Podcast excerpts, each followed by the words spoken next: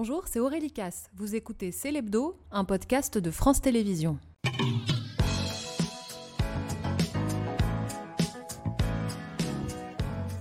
C'est un livre, Natacha, qui retient votre attention cette semaine, celui d'Antoine Meignet. Exactement, Aurélie. Bon anniversaire, Antoine. Alors, Antoine Meignet, grand médecin bordelais, compagnon de Marina Carrère d'Encausse, qui raconte comment il a appris le jour de ses 65 ans qu'il était atteint de la maladie de Charcot ou sclérose latérale amyotrophique. Alors, c'est une maladie neurodégénérative qui paralyse progressivement les muscles et qui emprisonne le malade dans son corps. Espérance de vie moyenne, 3 ans.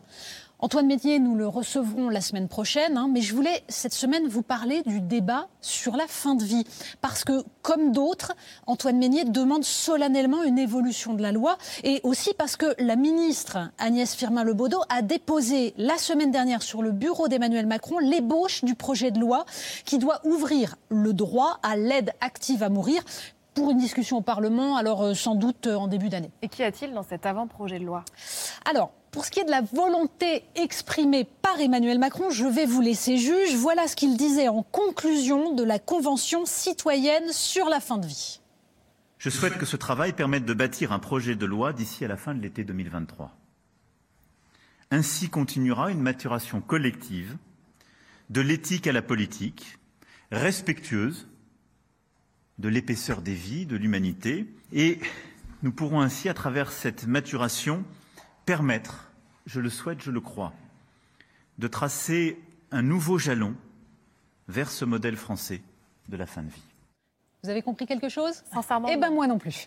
Voilà. Alors, pour ce qui est du texte de la future loi, en revanche, D'abord, un petit point qui peut paraître euh, anecdotique, mais qui est quand même significatif. On a appris qu'en janvier 2023, un groupe d'experts a été missionné par Agnès Firmin-Lebaudot pour travailler sur les mots. Oui, parce que suicide assisté, euthanasie, ça serait trop négatif. Donc, on préfère aide active à mourir ou mort choisie active et mort choisie passive, comme si les mots permettaient de faire oublier la chose.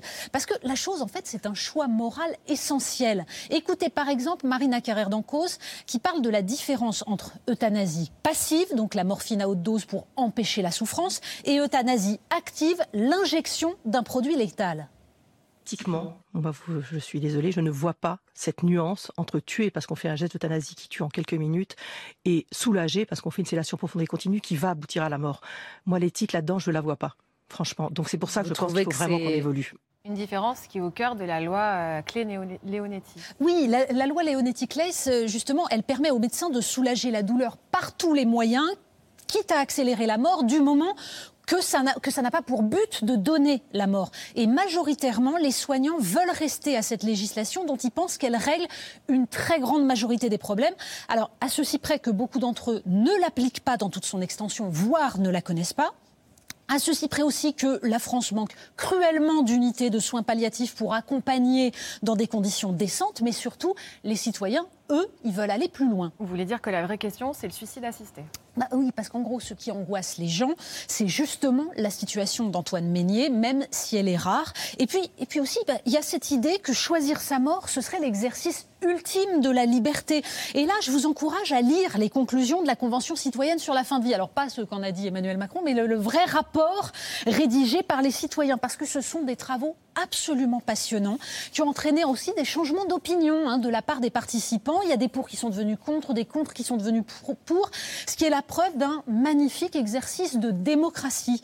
Résumons, une majorité se dessine pour considérer que l'on doit pouvoir choisir de ne pas endurer telle ou telle souffrance.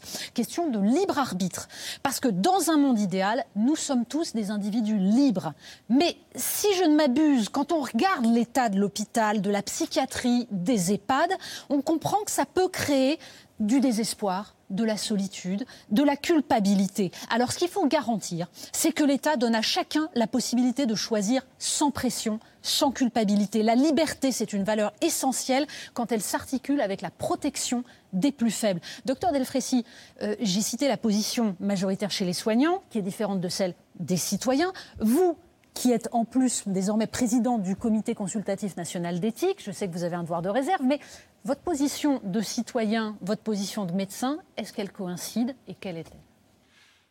Non, non, je n'ai pas de devoir de réserve. Le, CCNE a rendu un avis sur, euh, sur le sujet. Euh, en, en septembre 2022 En et, effet. et en recommandant que se lance un grand débat citoyen euh, et qu'on ait un exercice de, de- démocratie participative en santé. Alors, pour vous répondre à titre personnel, eh bien, écoutez, je le dis et je, je l'écris dans le livre, je suis médecin, je suis médecin catholique et je suis pour une évolution de la loi. Merci Jean-François Delfrécy.